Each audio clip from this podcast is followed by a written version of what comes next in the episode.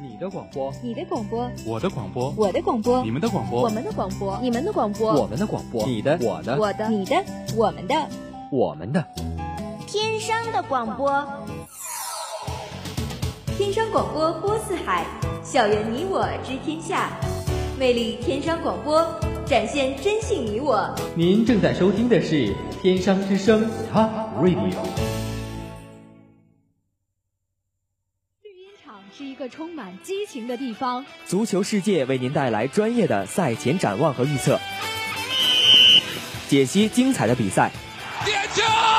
点球！点球！格罗索立功了！格罗索立功了！不要给澳大利亚人任何的机会。回顾精彩的进球，球进了！进了！进了！进了！进了！还有独到的赛后点评。欧洲足坛烽火，中国足球风云，国际比赛战报。尽在足球世界。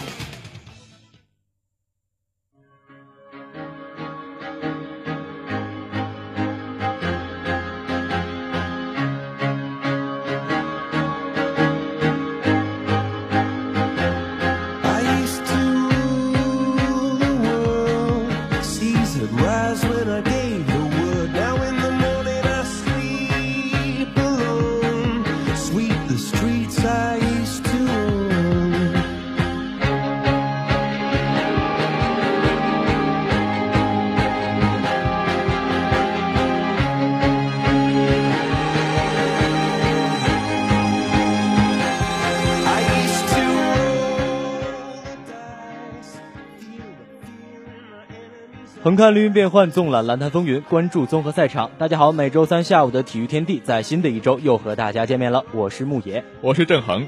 本期的足球世界将为大家带来西甲和欧冠的最新战报。北京时间十一月二十三日凌晨三时，二零一四至一五赛季西甲联赛第十二轮，一场焦点大战在诺坎普球场打响。梅西完成帽子戏法，内马尔打入一球，完成两次助攻，拉基蒂奇攻破旧主大门，阿尔巴自摆乌龙。最终，巴萨主场五比一大胜塞尔塞维利亚。本轮战罢，巴萨积二十八分，排名次席，距离领头羊皇马仍为两分。本轮比赛最大的看点不是巴萨五球大胜，而是梅西超越萨拉，成为西甲历史的第一射手王。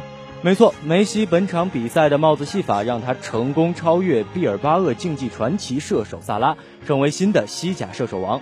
当他就此成为西甲历史射手王以后，现场响起雷鸣般掌声。所有巴萨场上球员则在庆祝时将梅西高高抛起，比赛一度暂停近两分钟。不过，梅西的高光表演并未就此结束。第七十六分钟，哈维被拉菲尼亚换下，梅西接过袖标，成为场上队长。仅仅两分钟之后，梅队长就再度取得进球，为他助攻的又是内马尔。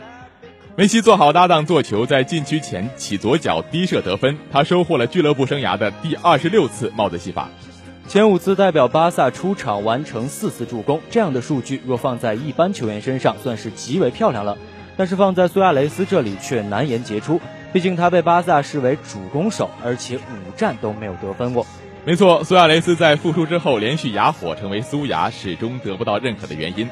在众多比赛中拿球的多是梅西和内马尔，苏亚只能担任配角。队友不是那么相信苏亚雷斯，难道 MSN 组合当真不及梅内组合吗？当然，答案是否定的。苏亚在今天凌晨进行的欧冠比赛中就证明了自己。那音乐过后，我们来关注一下巴萨在今天凌晨欧冠上的表现。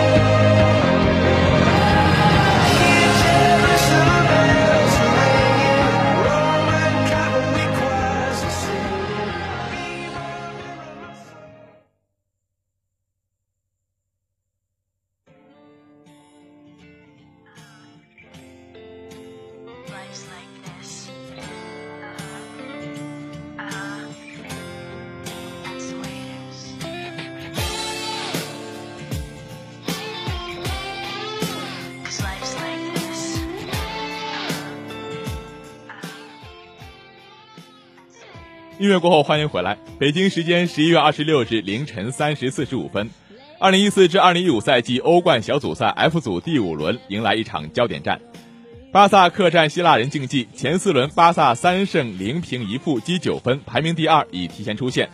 希腊人竞技仅积一分垫底出局。最终，巴萨凭借着苏亚雷斯的处子球以及梅西的帽子戏法，客场四比零胜出。本轮战罢，巴萨积十二分。同组的这巴黎圣日耳曼积十三分，仍居第一。两队末轮将在诺坎普角逐小组头名。梅西在最近两场比赛连续上演帽子戏法，两场比赛打入六球，让人震惊。那最主要的呢是梅西的进球，也宣告了劳尔七十一球的欧冠纪录被打破。梅西再一次在欧洲赛场上封神。没错，上轮西甲梅西完成帽子戏法，个人西甲进球总数攀升至两百五十三球。至此超越前毕尔巴鄂传奇射手萨拉，成为西甲历史射手王。西甲封王后仅三天，梅西又在欧冠上改写了历史。巴萨本轮客战希腊人竞技，梅西帽子戏法在欧冠正式封王。梅西的十一月堪称精彩。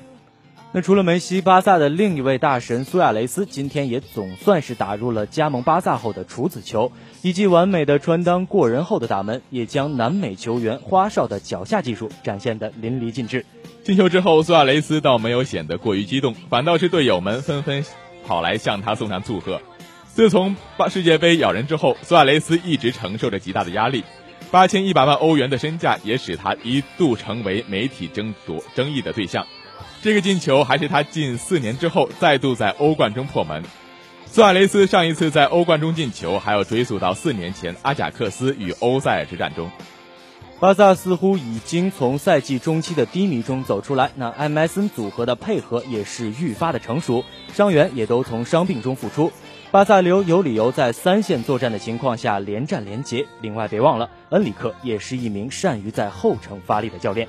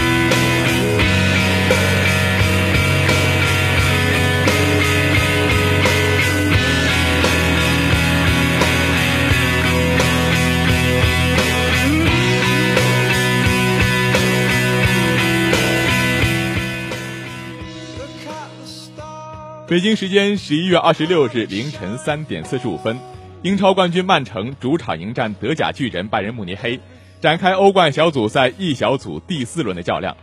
本场比赛两队展开精彩的对攻战。上半场比赛，阿奎罗在反击中制造点球并罚进，还导致了拜仁后卫贝蒂贝纳蒂亚被直接罚下。但是上半场比赛最后阶段，阿隆索直接任意球贴地破门扳平比分，莱万多夫斯基头锤反追。但下半场比赛，阿奎罗利用阿隆索和博阿滕的失误，为曼城连进两球反超，最终曼城主场三比二逆转拜仁，曼城积五分与罗马中央陆军同分，最后一轮仍有出线希望。阿奎罗无疑是曼城取得比赛胜利的功臣。那不得不提的是，凭借比本场比赛的帽子戏法，阿奎罗在本赛季欧冠和英超累计的十七场比赛中打进十七球，阿奎罗对于球队的贡献超过一半。场均进球数也达到了一球，阿奎罗打进一球仅仅需要七十三点七分钟。那更加恐怖的一点是，本场比赛阿奎罗面对的诺伊尔在德甲前十二轮的比赛中仅仅丢了三个球。那某种程度上来说，阿奎罗一人的火力可以等同德甲十二队的攻击力。本场比赛最精彩的部分在于比赛的最后八分钟，短短八分钟之内，曼城抓住了对手两个失误，从地狱跑到了天堂。完成惊天逆袭且拿下了这一轮胜利。五轮过后，蓝月亮在积分上同罗马和莫斯科中央陆军队同处在同一起跑线上，只要在下一场客场能够击败罗马，出线概率非常之大。赛季初期，这个小组就被称为“死亡之组”。那拜仁、曼城、罗马五大联赛豪门球队均在这个小组之内。现在第二个出线名额就在曼城和罗马之间。那最后一轮，罗马将会主场迎战曼城，谁将会拿到十六强的入场券？我们拭目以待。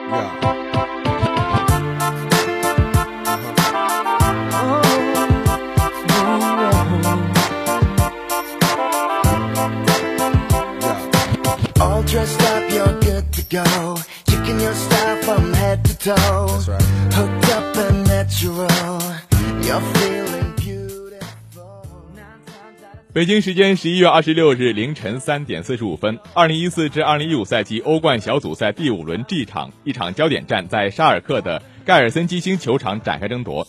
切尔西客场挑战沙尔克零四，开场仅八十五秒，小法角球助攻特里先拔头筹，威廉扩大领先优势，基西霍夫自摆乌龙，切尔西三比零领先。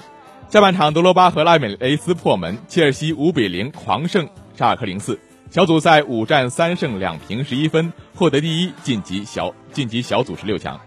开场仅八十五秒，特里接到小法的角球传中，利阿赫维德斯和基西霍夫头锤攻门得手。失球来得如此之快，迪马特奥的战术部署完全被打乱。虽说佛帅也是拿过欧冠冠军的人，可靠的是防守。沙尔克不具备切尔西的铜墙铁壁，想要守住根本不可能。这是小法本赛季第十三次助攻，其中联赛十次，欧冠三次。小法超越马竞核心科克的十二次，成为欧洲五大联赛球员中助攻数最多的。十多年来，穆里尼奥行走江湖，进攻的两大杀手锏是定位球和反击，小法无疑是最适合这套打法的核心。没错，欧冠三次助攻都是定位球和反击衍生出来的。在英超赛场，自不必说，迭戈科斯塔最擅长反越位，徐尔勒呢也是反击跑位高手，伊万德罗巴头上功夫了得。有小法在，切尔西的反击就更加强悍。对阵沙尔克，小法再度踢出统治性发挥。看到发挥如此出色的小法，不知道巴萨高层有没有后悔自己当初甩卖小法的决定？好了，本期的足球世界就到这里了。稍后为大家带来篮球公园。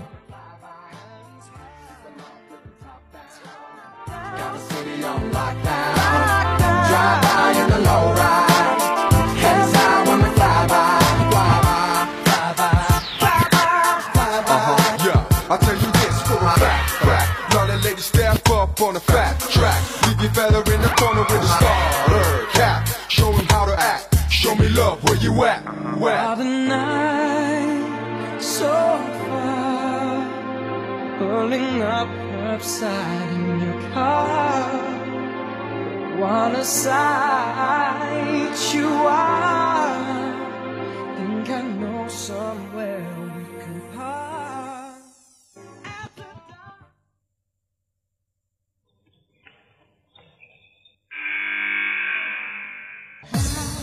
一颗六百克的篮球，一块四百二十平方米的球场，一场精彩的比赛，就像一场猜得到开头却猜不到结尾的电影。你也许不知道，在这里，一个人代表一座城市，一呼百应；一个人可以摆脱地心引力，肆虐篮筐；一个人可以挑战时间，秒杀全场。篮球公园，震撼世界，震撼你。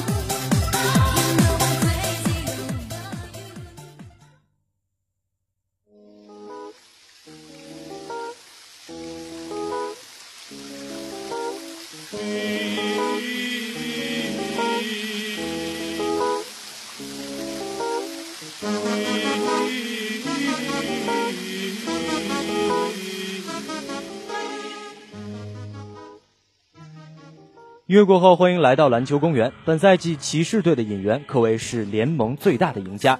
由詹姆斯领衔的三巨头，赛季初并没有打出人们想要的成绩。那过去一周，骑士队整体状态低迷，上一场先赢后输，败给猛龙，让骑士队遭遇本赛季最长的四连败。北京时间十一月二十五日，骑士队在主场成功反弹，在主场以一百零六比七十四大胜魔术队，终止了连败的脚步。詹姆斯打出精彩表现，出场三节十七投九中，砍下了二十九分、四个篮板、十一次助攻、三次抢断，而且仅有一次失误，率领球队三节搞定比搞定比赛，重回胜利轨道。本场比赛，骑士队一共送出了三十个助攻，而魔术队只有十四次。这场比赛，三巨头打出了最强的进攻，骑士的转移球也变得更加流畅。更令人欣喜的是，詹姆斯和勒夫之间终于有了不错的化学反应。全场比赛，勒夫在进攻端打的也相当高效，勒夫和詹姆斯在进攻中完成的挡拆也增加了不少。音乐之后，我们再来看一下本场的精彩赛事。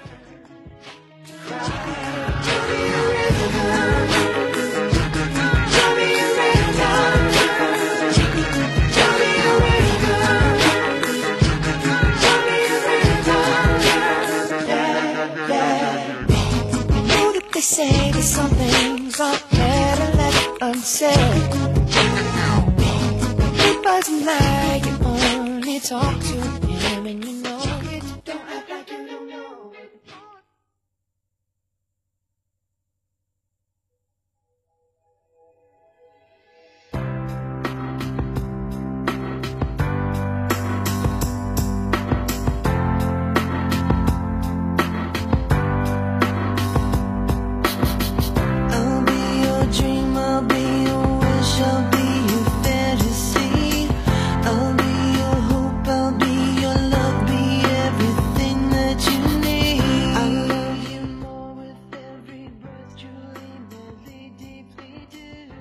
本场比赛第一节，勒布朗就表现得极具攻击性。球队的前十三分钟，他贡献十一分，这帮助骑士队早早取得领先。那面对魔术队武切维奇两次单打成功追进比分，勒布朗再度发力，让骑士队再以领先十分的优势进入第二节。那第二节骑士队的火力依旧不减，勒布朗、欧文和勒夫的连线将分差继续扩大至十八分，进入半场休息。下半场，魔术队的进攻有些起色，可是骑士队的进攻并没有下降。勒夫和詹姆斯的挡拆让骑士队继续保持大比分领先。第四节，骑士队上来就是一波十比零的高潮，将领先优势扩大到了三十三分。大比分让比赛提前进入了垃圾时间，最终骑士以一百零六比七十四大胜魔术队。在本场比赛中，詹姆斯贡献了二十九分、十一次助攻、三次抢断，同时保证百分之五十以上的命中率，且失误数不超过一次。这在詹姆斯职业生涯里还是头一回。那在经历了四连败后，这场比赛骑士队在主场的进攻和防守都打得相当的高效，没有给魔术队留下任何的反击机会。骑士队遭遇四连败之后，在对阵魔术队时，骑士队的将士在场上的表现有了很大的改观。抛开对手实力较弱的这一因素，骑士队的转移球变得更加流畅。更令人欣喜的是，詹姆斯和勒夫之间终于有了不错的化学反应。全场比赛，勒夫在进攻端打得十分的高效，而且十一次出手中只有一次是来自于三分线外。当他在场上时，骑士净胜魔术多达二十六分，最终帮助骑士取得大胜。从本赛季进行至今，骑士队的表现远未达到预期。除了防守极为糟糕之外，他们的进攻也没有想象中的那么恐怖。詹姆斯、欧文和勒夫一起在场上时，他们的进攻效率也不是很高。很明显，他们的进攻威力并没有完全被挖掘出来。磨合不足现在肯定是骑士最主要的问题，其中最受争议的人物是勒夫。毕竟自从加盟骑士以来，他的数据大幅缩水。作为当前 NBA 最优秀的大前锋之一，以及西部全明星首发。勒夫在骑士队似乎成为了一名纯粹的外线投手，在对阵魔术这场比赛中，勒夫和詹姆斯的默契配合让勒夫在挡拆中获得了足够多的机会。一场比赛并不能代表什么，那毕竟魔术队并不是强队，骑士队三巨头的磨合还需要继续。北京时间十一月二十七日，骑士队将迎战奇才队，奇才队现在的成绩是东部第二，这对于正处于磨合期的骑士队又是一个挑战。好了，今天的篮球公园到这里就要结束了。更多篮球资讯，下周同一时间我们继续与你分享。音乐之后，综合驿站，欢迎回来。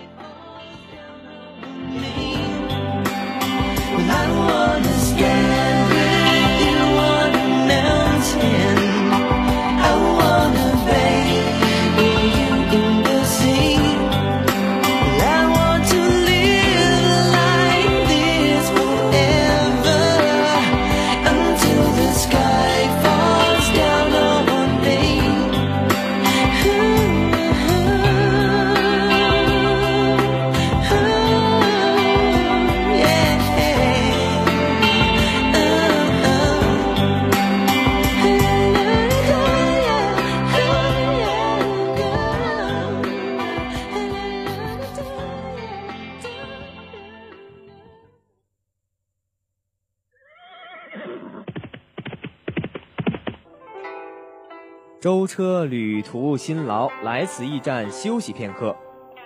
此外，可有什么消息以解旅途之乏？客官想听哪方面的消息呀？这儿还有的送，说来听听。得嘞。网球、羽毛球样样在行，斯诺克 F 一不在话下，更有游泳、体操、跳水亲情奉上。综合场上风云变幻，直播间中独到点评，一切尽在综合驿站。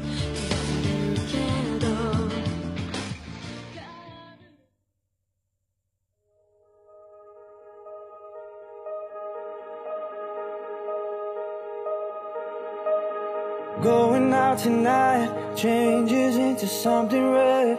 Her mother doesn't like that kind of dress. Everything she never had, she's showing off. Driving too fast, moon is breaking through her hair. She's heading for something that she won't forget. Having no regrets is all that she really wants. 走出篮球公园，欢迎来到综合驿站。今天的节目，我们将为大家带来孙杨误食药事件、二零一四年羽毛球超级赛总决赛以及 F 一的最新消息。一段音乐过后，欢迎回来。Does it ever drive you crazy? Just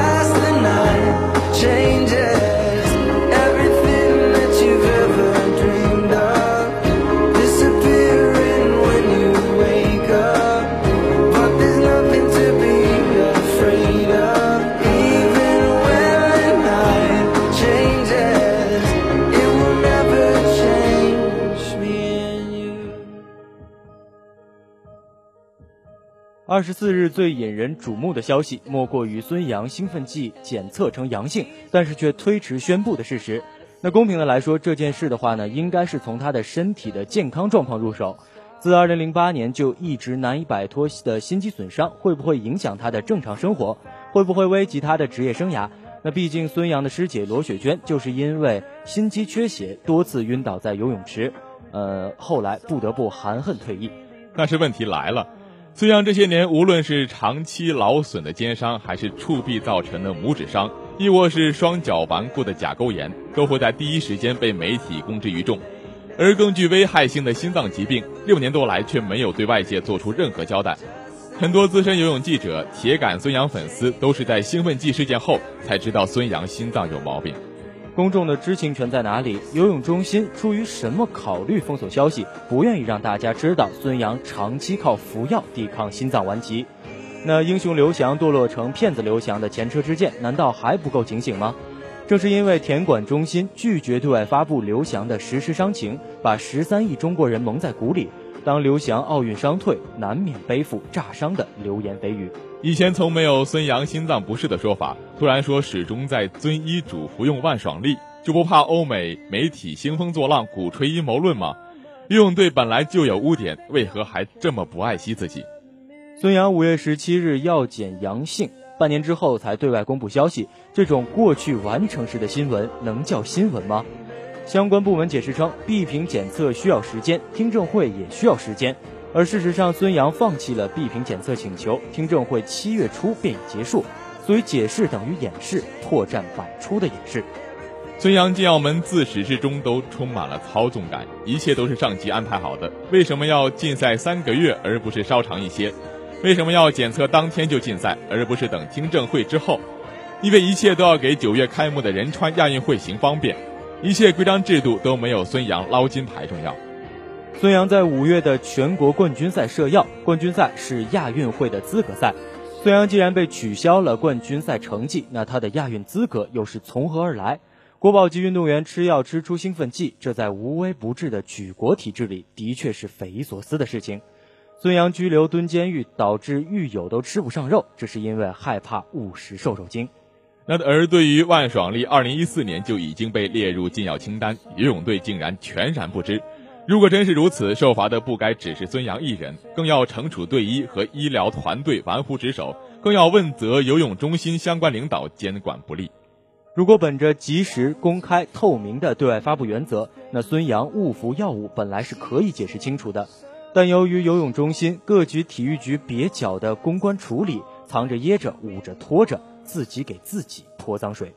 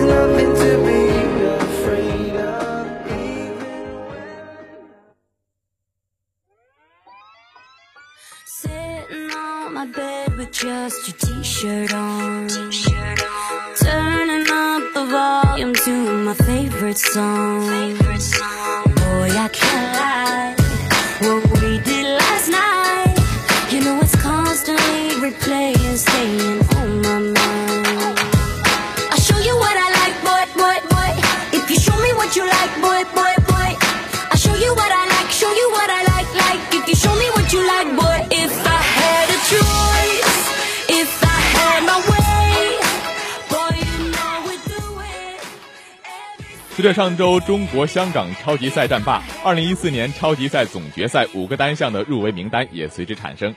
男单陈龙作为国羽独苗出战，女单李雪芮和王适娴获得资格，王一涵受困名额所限无缘。三项双打，国羽都获得满额的两张门票，其中赵云磊将参加女双和混双两项争夺。羽联超级赛总决赛入围资格根据全年十二站的超级赛的积分而定。排名五个单项前八者可入围总决赛。每个国家每个单项最多只能有两人参加资格。男单陈龙虽然香港站屈居亚军，但还是超越近期因兴奋剂事件无法亮相赛场的李宗伟，登顶超级赛排名第一的位置。不过他也是唯一排名前八的中国选手。由于李宗伟肯定无法亮相总决赛，排名第九的日本名将田儿贤一得以入围。其余六位选手分别是丹麦的约根森、韩国孙满虎。印度的斯里坎斯、日本的桃田贤斗、丹麦的维廷胡斯和印尼的苏吉亚托。女单方面是中国名将李雪芮、王适娴、王一涵位居排名榜前三。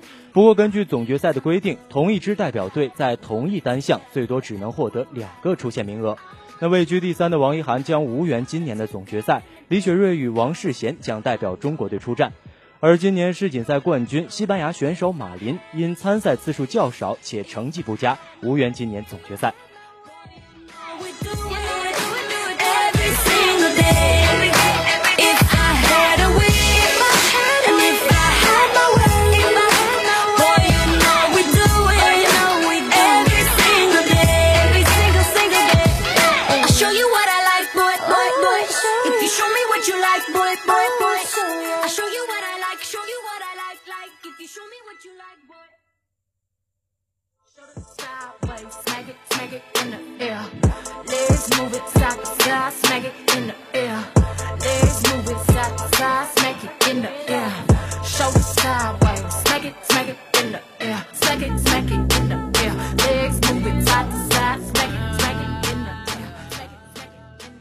时隔六年，汉密尔顿终于摘得职业生涯的第二个 F1 车手总冠军头衔。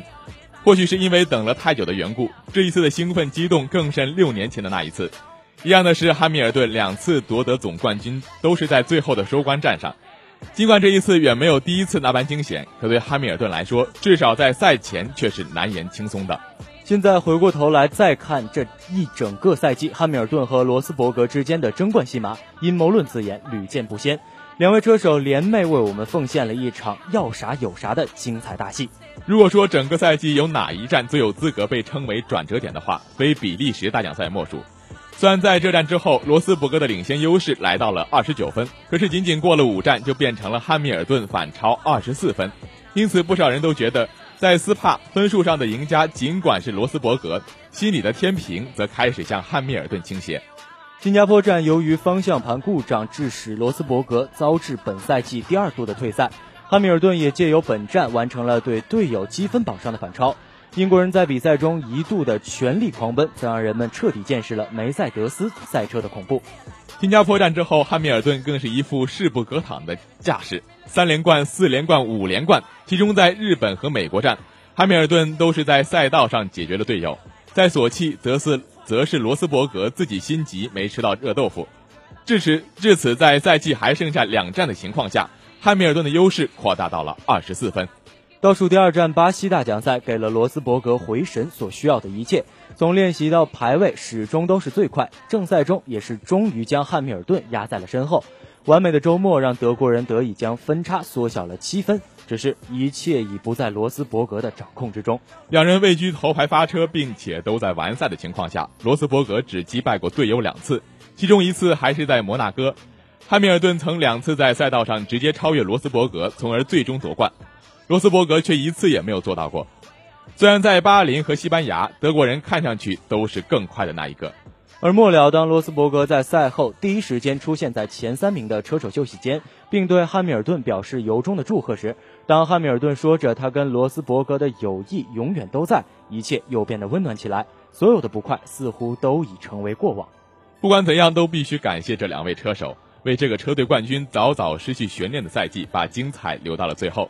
恭喜汉密尔顿，终于等到了自己的第二座车手总冠军奖杯。至于罗斯伯格，下一季或许会更好。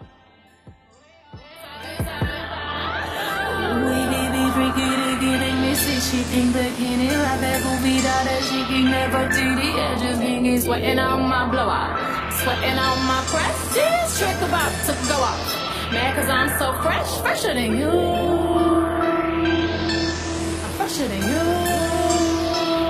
Fresher than you. Oh.